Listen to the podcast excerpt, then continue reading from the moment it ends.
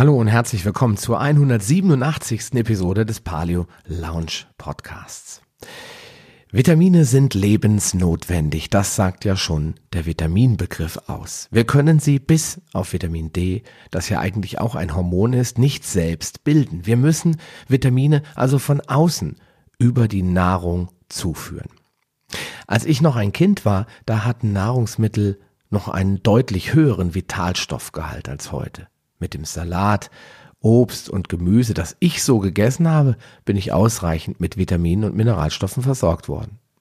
Im Jahr 2019 sieht das leider ganz anders aus. Wir müssen also unsere Nährstoffversorgung optimieren. Wie? Das erfährst du nach diesem kurzen Spot. Willkommen in der Paleo Lounge, deinem Podcast für Paleoernährung und einen ganzheitlichen Lebenswandel. Für ein Leben in Harmonie mit deinem Körper und der Natur.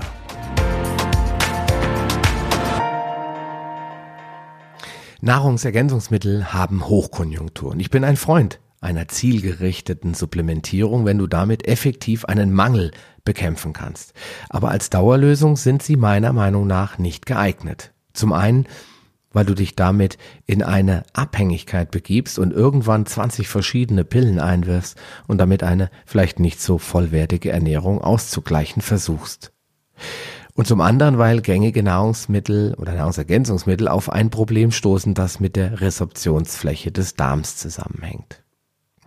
Dazu muss man sich aber nochmal genau anschauen, wie unser Körper Nährstoffe aufnehmen kann und im Speziellen, wenn diese eben nicht aus Nahrung, sondern aus einem Präparat stammen. Im ersten Schritt haben wir unseren Mund. Dort werden die Amylasen gebildet, um einen ersten Schritt der Vorverdauung einzuleiten. Anschließend wandern diese in den Magen, die Nahrungsmittel, dort werden sie zersetzt, zerkleinert und aufgespalten. Von dort aus werden sie in den Zwölffingerdarm weitergeleitet durch den Magenpförtner. Der schließt sich dahinter wieder, dann wird dort die Säure in dem Zwölffingerdarm neutralisiert. Enzyme kommen hinzu und spalten die Nahrung weiter auf.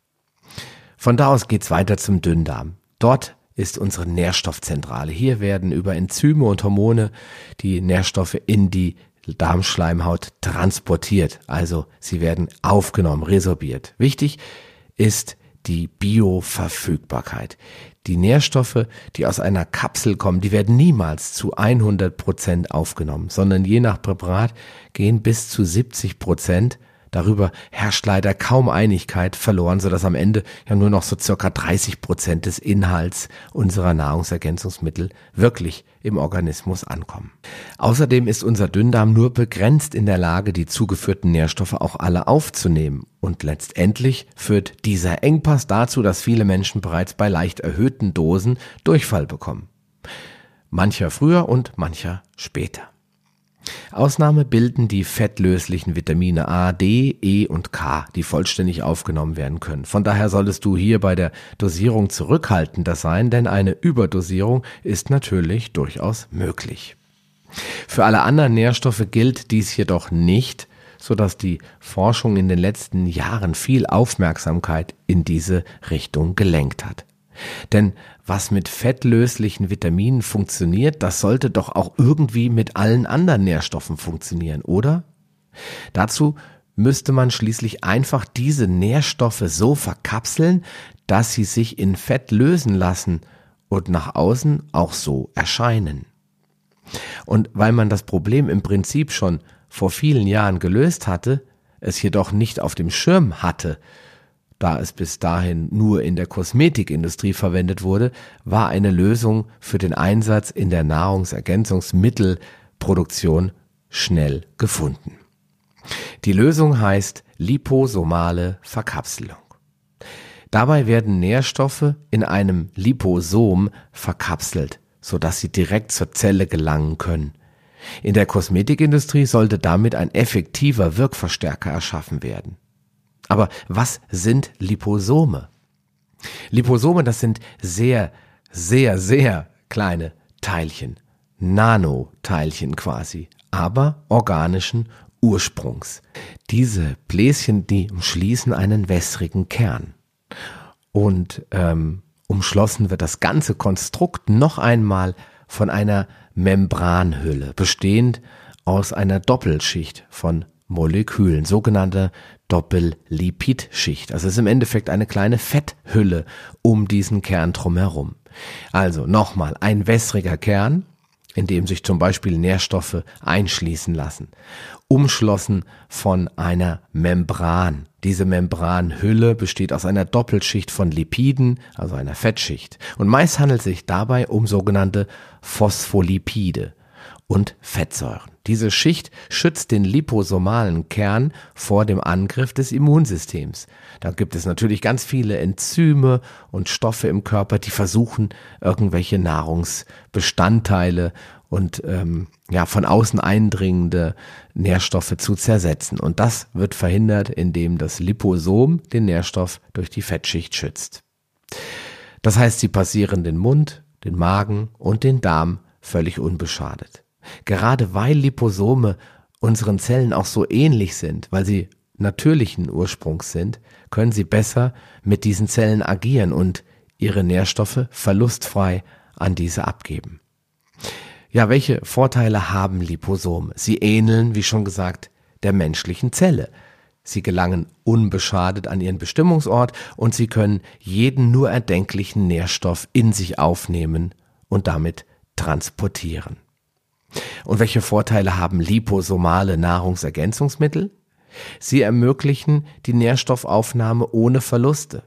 So wird zum Beispiel Kurkuma bis zu 29 mal besser resorbiert. Das ist also eine Resorptionsquote von 3000 Prozent. Also tausendmal besser, wenn man so will, wenn man jetzt von den Prozenten ausgeht, weil ungefähr 30 Prozent von dem Kurkuma auf normalem Weg aufgenommen wird. Es besteht kein Risiko für den Menschen, denn die Dosierungen, die sind nicht wirklich sehr hoch, dafür aber die Resorptionsquote.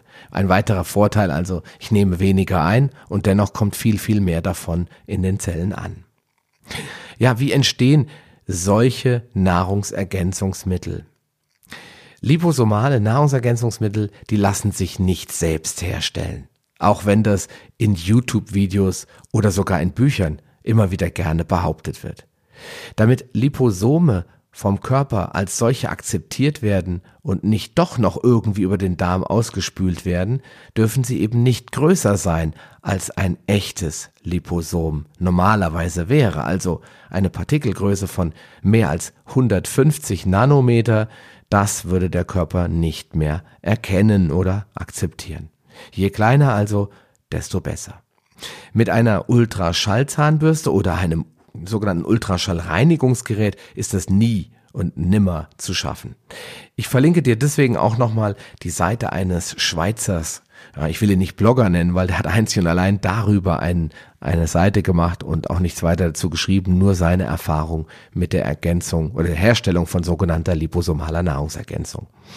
Und der hat das mit allen gängigen am Markt zu kaufenden Ultraschallgeräten ausführlich getestet. Und äh, hat dann nicht einfach gesagt, das funktioniert nicht, sondern anschließend hat er seine Proben in einem Labor untersuchen lassen. Es gibt in Deutschland in der Tat wenige Labors, die sich spezialisiert haben auf sogenannte Partikelgrößenbestimmung. Das Ergebnis war leider immer wieder das gleiche. Die Partikel waren nicht mal ansatzweise so klein, wie sie hätten sein müssen. Und ähm, ja, schon gar nicht ist das möglich mit dem Gerät für 40 Euro, wie das immer beworben wird. Das Skurrilste habe ich mal in einem Video gesehen, da hat eine, ähm, ich nenne sie jetzt mal vorsichtig, Naturheilkundlerin äh, live vorgeführt, wie sie mit einer Ultraschallbürste liposomales Vitamin C herstellt. Sorry, aber da lachen nur noch die Hühner. Den Prozess der liposomalen Verkapselung muss man verstehen und nachvollziehen. Denn es, es ist enorm aufwendig und auch vor allen Dingen sehr teuer. Das ist dann auch einer der Hauptgründe, warum diese Form der Nahrungsergänzung erst seit wenigen Jahren überhaupt verfügbar ist. Bis dato hat sich schlicht und einfach keiner daran gewagt, weil es sich nicht gelohnt hat. Hersteller von liposomalen Formulierungen müssen deswegen Millionen in Industrieanlagen investieren, um diese Nahrungsergänzungsmittel herstellen zu können und so verkaufen zu können, dass der Kunde nicht völlig ausrastet, weil der Preis viel zu hoch ist. Da müssen bestimmte Bedingungen eingehalten werden, nicht nur Hygienevorschriften. Die liposomale Formulierung darf natürlich nicht enorm heiß werden. Durch dieses Ultraschallverfahren, was du zu Hause selbst machen kannst, entsteht aber meist enorme Hitze. Das heißt, deine Partikel sind am Ende nicht nur zu klein, sondern auch vielleicht gar nicht in der Lage, das zu, zu, tun, was du von ihnen erwartest, weil die Liposome durch die Temperatur bereits zerstört wurden. Und die Vitamine da drin, die mögen die Wärme auch nicht wirklich. Und all das führt dazu, dass man das zu Hause nicht machen kann und die Firmen, das, die das produzieren, ich sag mal, die kann man an einer Hand abzählen. Welche Mittel kann man liposomal verkapseln? Im Prinzip alle. Es gibt jedoch meist nur solche Nährstoffe, die auch im normalen Segment der Nahrungsergänzung viel verkauft werden. Also du wirst da jetzt kein liposomales Boswellia serrata oder IP6 finden. Also Sachen, die schon in der Ernährungsindustrie eher als äh, Biohacking-Mittel gelten oder als spezifische Nahrungsergänzungsmittel, die wirst du da nicht finden. Aber alles andere schon. Vitamin C, Kurkuma, Glutathion, Alpha-Liponsäure, Magnesium, sogar Vitamin D, wobei ich mir da ziemlich sicher bin, das muss man nicht unbedingt liposomal verkapseln, weil es eh in Fett gelöst wird, etc. pp. Also da gibt es eigentlich kaum noch was, was äh, wirklich wichtig und essentiell ist, was man da nicht schon mittlerweile erwerben kann. Ja, und woran erkennst du jetzt ein gutes Produkt? Gute Produkte, das sind flüssige Präparate, denn die Aufnahme über ein flüssiges Präparat ist besser und es ist auch wird direkter hergestellt aus der grundlegenden Essenz, als wenn man das alles wieder nachträglich trocknet und in Kapselform anbietet. Das ist aber nur meine Meinung. Wenn du mir dazu eine Studie liefern kannst oder gerne irgendwelche anderen Hinweise, die nachvollziehbar sind, warum die genauso gut sind und genauso gut resorbiert werden, dann bin ich dafür offen. Meine Meinung ist, flüssige Präparate, die ganz normal getrunken werden, mit Saft vermischt werden, die können besser aufgenommen werden und da ist auch der industrielle Produktionsaufwand da, der da vorgeschaltet ist, bei weitem nicht so hoch. Ganz wichtig, die Partikelgröße, die sollte nicht größer als 120 Nanometer sein. Je kleiner, desto besser. Es ist aber schon wirklich eine Herausforderung auch für den Hersteller in diesem Bereich runterzukommen. Deswegen, wenn das Präparat 130 Nanometer hat, wird die Welt wahrscheinlich auch nicht untergehen. Die Konzentration der liposomalen Formulierung, die sollte nicht zu hoch sein damit eben einfach stets genug Phospholipide zur Aufnahme der Vitalstoffe zur Verfügung stehen. Ansonsten erkennt der Dünndarm nämlich die Vitamine. Das heißt, diese Homöostase innerhalb des Liposoms, die ist nicht mehr da. Es ist einfach viel zu viel Nährstoff und viel zu wenig Lecithin da und so können diese Phospholipide diese Sättigung nicht mehr stabil aufrechterhalten. Der Nährstoff wird vom Darm erkannt und der scheidet es einfach wieder aus. Solltest du also mal am Markt auf ein Präparat stoßen, das eine auffällig hohe Dosierung aufweist, dann bitte ich dich skeptisch zu bleiben und nicht davon auszugehen, dass es sich dabei um ein besseres Produkt handelt, nur weil die Konzentration so hoch ist. Dann sollte die Produktion in der EU stattfinden. Das ist vielleicht kein Ausschlusskriterium, aber ganz viele Produkte in dem Bereich Nahrungsergänzung, die kommen weder aus der EU, geschweige denn aus Deutschland, sondern ganz oft aus dem Ausland, USA, China oder wo auch immer her.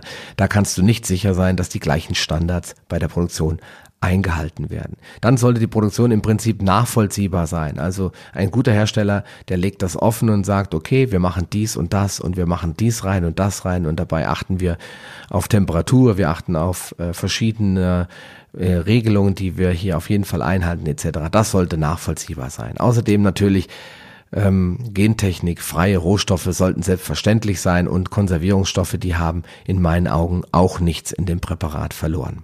Ein gutes liposomales Produkt, das ist ganz im Gegenteil schnell und einfach verderblich. Deswegen bin ich auch ein Freund von flüssigen Präparaten, wie ich es schon angedeutet habe. Vier Wochen darf sich sowas halten. Wenn es alkoholisiert ist, also wenn da nochmal Alkohol reingemacht worden ist, dann ja, kann es auch sein, dass es mal acht Wochen hält, aber alles, was dann irgendwie Monate oder Jahre haltbar ist, da würde ich eher die Finger von lassen. Ja, und dann Transparenz. Wenn du zum Beispiel einen Hersteller hast, der dir kein Analysezertifikat aushändigen will oder kann, dann wäre das für mich schon ein K.O.-Kriterium. Und was auch noch eine ganz, ganz tolle Sache ist, wenn es der Hersteller anbietet, ist, dir auf Wunsch eigene Formulierungen herzustellen. Wenn du zum Beispiel sagst, ich möchte gern liposomal verkapseltes NAC oder liposomal verkapselte Boswellia serrata, dann wirst du das am Markt wohl eher nicht finden. Wenn der Hersteller dir das aber anbietet, das für dich auf Wunsch herzustellen, dann ist das Finde ich mal eine coole Sache. Allerdings solltest du dich darauf einstellen, dass du dann 250 Flaschen oder sowas abnehmen musst. Da du die ja nie und nimmer alle selbst konsumieren kannst, macht es eigentlich ja nur dann Sinn, wenn du wirklich in der Lage bist, diese Formulierung auch weiter zu verkaufen an deine Kunden. Ja, was ist noch zu beachten? Der Geschmack von liposomalen Nahrungsergänzungsmitteln, vor allen Dingen wenn die in Form eines flüssigen Präparates angeboten werden, das ist nicht jedermanns Sache.